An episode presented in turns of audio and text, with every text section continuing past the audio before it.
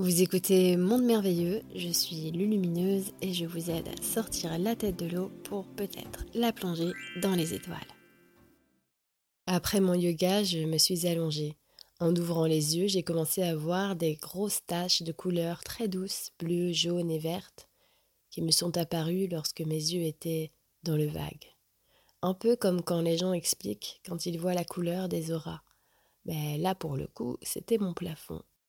Après un état méditatif, un état de relaxation profonde et de détente, nous ouvrons les canaux intérieurs, nous sommes plus sensibles puisque nous avons élevé notre vibration, nous avons aussi élevé notre sensibilité à la réception d'informations plus subtiles.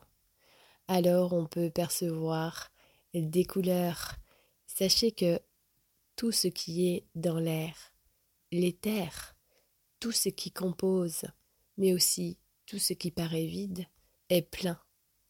Si nous pouvions percevoir à travers nos yeux physiques les différences de fréquences, de nuances, nous verrions beaucoup, beaucoup de couleurs, non seulement autour de nous, par rapport justement, oui, à nos auras, mais aussi entre nous. Il n'y a pas d'espace vide dans l'univers. L'onde qui compose le tout se forme par endroits, mais elle remplit aussi bien le vide que le plein.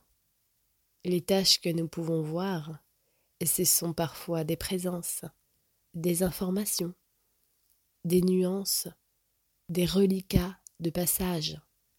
Il y a plusieurs strates plusieurs courants qui composent le grand bain dans lequel nous baignons tous.